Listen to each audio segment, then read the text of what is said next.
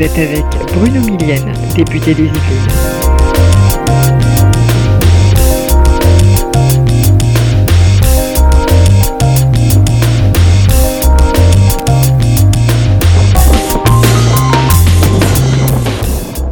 Vous écoutez La Voix démocrate.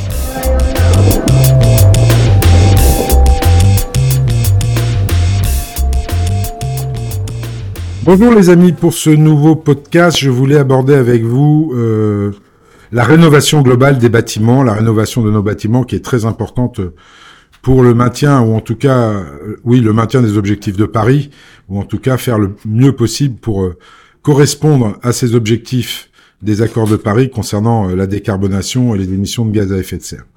Nous venons de rendre nos travaux sur la préparation de la loi programmation énergie-climat et j'étais en charge dans la préparation des travaux du volet efficacité énergétique euh, au global. Nous avons choisi deux thèmes, deux thèmes importants parce que ce sont deux thèmes de grande carbonation et de grande émission de gaz à effet de serre que sont euh, le bâtimentaire, les bâtiments donc, et puis euh, l'automobile.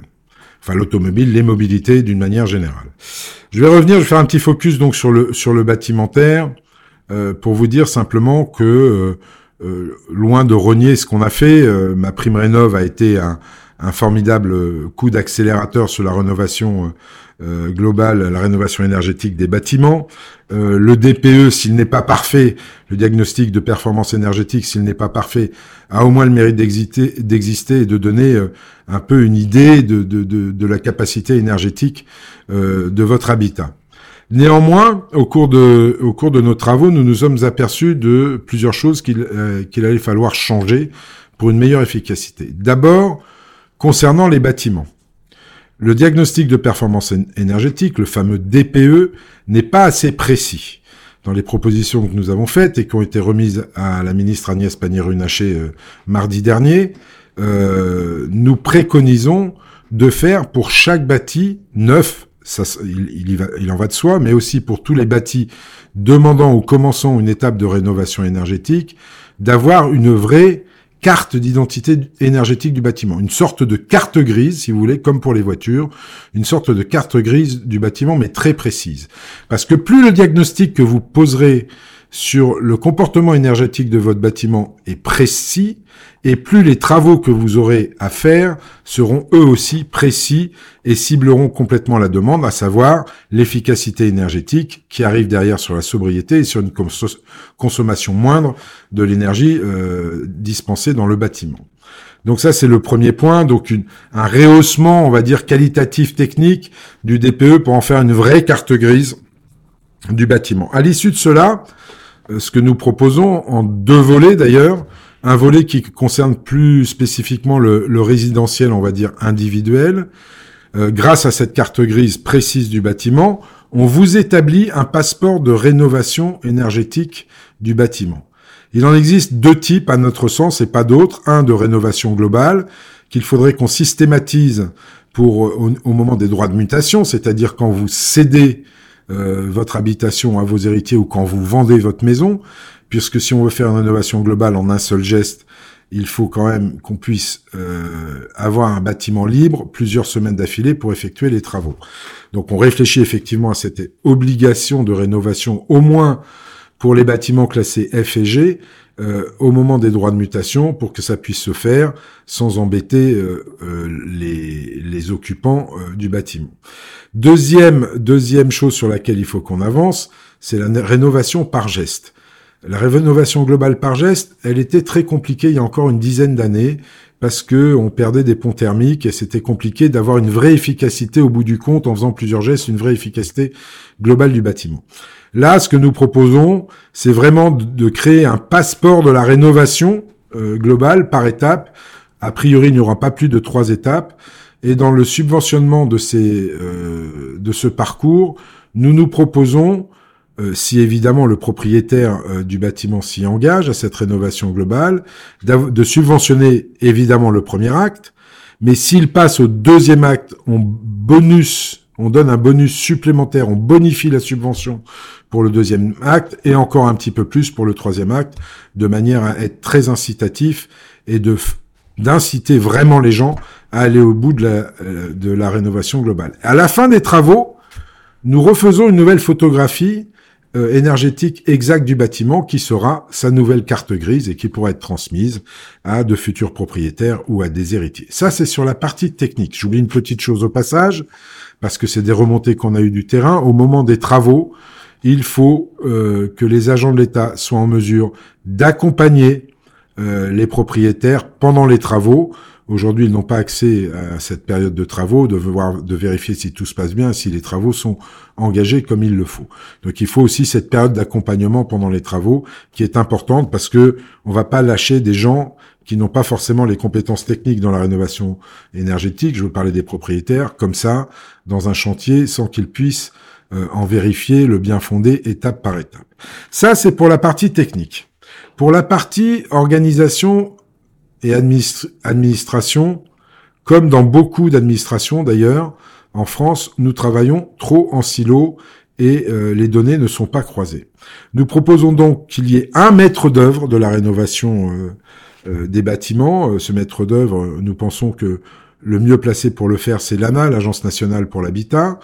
Euh, parce qu'elle est très impliquée euh, euh, sur ces sujets-là, mais on va la mettre en, en association avec les intercommunalités. Pourquoi les intercommunalités? Parce qu'il faut aussi qu'on ait des élus locaux le plus proches du terrain, qui connaissent bien leur parc immobilier et qui vont pouvoir non seulement nous orienter sur les demandes de rénovation faites par leurs concitoyens, si elles sont vraiment justifiées ou pas, mais aussi nous permettre d'aller faire ce qu'on appelle de l'aller vers, c'est-à-dire aller chercher les gens qui ne font pas la démarche volontaire pour pouvoir leur expliquer tout l'intérêt qu'ils ont à euh, entamer une rénovation euh, énergétique de leur bâtiment.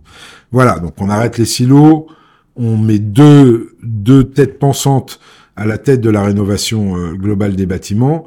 Et puis, euh, il va falloir aussi qu'on, comment dire, dans les propositions qu'on a faites, il faut aussi qu'on soit un petit peu plus regardant sur comment sont faites les choses, comment sont transmises les données. Aujourd'hui, on, on peut avoir jusqu'à trois organismes euh, vérificateurs qui font pas forcément les mêmes vérifications sur les travaux du bâtiment. Bref, il nous faut rationaliser cette chaîne administrative de manière à ce que le citoyen s'y retrouve et que nous aussi nous nous y retrouvions. Euh, par exemple, vous, vous savez ou peut-être pas, vous, vous, avez connaissance de ma prime rénov, ça tout le monde le sait. Vous savez que en même temps que vous faites la rénovation de votre bâtiment, vous pouvez bénéficier euh, de ces deux œufs de subventions supplémentaires. Mais tout cela s'établit sur des documents différents. Il faut simplifier les documents, faire un document unique qui pourra regrouper toutes les aides dont vous pouvez bénéficier, qu'elles soient de l'État, des C2E ou des collectivités locales. Voilà, vraiment un moment où on va essayer de faire en sorte, non pas de recentraliser, c'est pas le but, mais de rationaliser l'accompagnement des ménages dans la rénovation euh, euh, de, de leurs bâtiments. Dernier point qui reste un point euh, un petit peu difficile ou en tout cas compliqué, c'est d'obtenir les prêts sur les restes à charge puisque par définition quand vous êtes en catégorie F ou G, donc dans les passoires énergétiques, vous êtes la plupart du temps des propriétaires pauvres et quand votre reste à charge bah, dépasse un certain montant et que vous devez vous en acquitter a priori, c'est-à-dire avant que les travaux commencent, bah vous faites le choix fort logique que je ne conteste absolument pas parce que je pense que je ferai exactement le même de remplir plutôt votre frigo ou de pouvoir emmener euh, un week-end par an euh, vos enfants profiter de la plage et de la mer. Donc il faut qu'on arrive à trouver un système financier qui prenne en à, la charge du propriétaire tout le reste à charge a priori qu'il doit payer, quitte à ce que ce soit remboursé. Nous, nous ne connaissons que deux méthodes jusqu'à maintenant. La méthode, c'est d'avoir accès à un, prêt à taux zéro, ça existe, nous l'avons voté, ou de pouvoir payer cette, ce reste à charge que vous devez payer a priori avant que les travaux commencent, de pouvoir les payer sur les droits de mutation, c'est-à-dire au moment où vous vendez votre bien ou au moment où vous le cédez à vos héritiers. Euh, c'est ce qui a été écrit dans la loi d'ailleurs, mais c'est ce qui n'est pas, c'est pas ce qui est appliqué. Aujourd'hui, euh, les organismes bancaires sont loin de vous proposer euh, les, les, les, les, méthodes préconisées par la loi. Ils vous proposent d'abord leurs produits financiers, avant éventuellement de vous proposer les produits proposés par, euh, par l'État. Euh, d'abord, un, parce qu'ils ne, ils ne connaissent pas bien leur fonctionnement. Et deux, parce que, bah, comme toute banque, c'est un, organisme commercial, privé. Ils vendent d'abord leurs produits financiers avant de vendre les produits émanant de l'État. Donc ça, il faut que nous fassions une pression assez considérable au niveau des banques pour que enfin le, l'éco-PTZ et puis euh, le, remboursement sur les droits de mutation soit effectif et dans de bonnes conditions et que les commerciaux des banques les proposent à celles et ceux d'entre vous qui viennent se renseigner pour faire la rénovation globale du bâtiment. Euh, nous avons proposé à la Fédération des banques françaises une autre solution de financement sur, le, sur les travaux de rénovation qui pourrait être ce qu'on appelle un crédit in fine dans le jargon, c'est-à-dire un crédit non pas attaché au propriétaire du bâtiment, mais attaché au bâtiment lui-même. Donc c'est un crédit qui peut être cessible à d'autres propriétaires lors d'une vente ou à vos héritiers, qu'ils pourront ou non conserver ou qu'ils pourront ou non solder à leur guise, ce qui permet d'emprunter peut-être un peu plus d'argent, puisque c'est sur le bâti, et en tout cas sur une durée beaucoup plus longue. Je ne vous cache pas que nous n'avons pas reçu de la part des banques un quitus absolument euh, joyeux sur ce procédé euh, sur ce procédé de financement, mais nous allons continuer à travailler euh, à travailler le sujet. Donc voilà, et pour en revenir à la technique de départ de rénovation et pour conclure sur ce fameux passeport de rénovation énergétique, à chaque étape de rénovation, vous aurez sur votre passeport le gain en efficacité énergétique que vous pouvez espérer, calculé au plus juste, forcément il ne peut pas être exact, mais également l'argent que vous allez économiser sur votre facture d'électricité afin de rendre cette rénovation beaucoup plus incitative et en tout cas pour que les Français s'en emparent de plus en plus. Voilà les amis, je vous ai fait un, un résumé de nos propositions. Maintenant, il va falloir qu'elles vivent au niveau du gouvernement et qu'on arrive effectivement à accélérer euh, cette rénovation globale de nos bâtiments, qu'ils soient résidentiels, qu'ils soient tertiaires ou industriels. C'est une des clés de la réussite euh, d'atteindre des objectifs de Paris, euh, tels que ça avait été euh, co-signé, en tout cas d'une forte baisse de nos émissions de gaz à effet de serre. Bonne semaine et je vous dis à la semaine prochaine. À très vite. Au revoir. Vous avez écouté La Voix démocrate.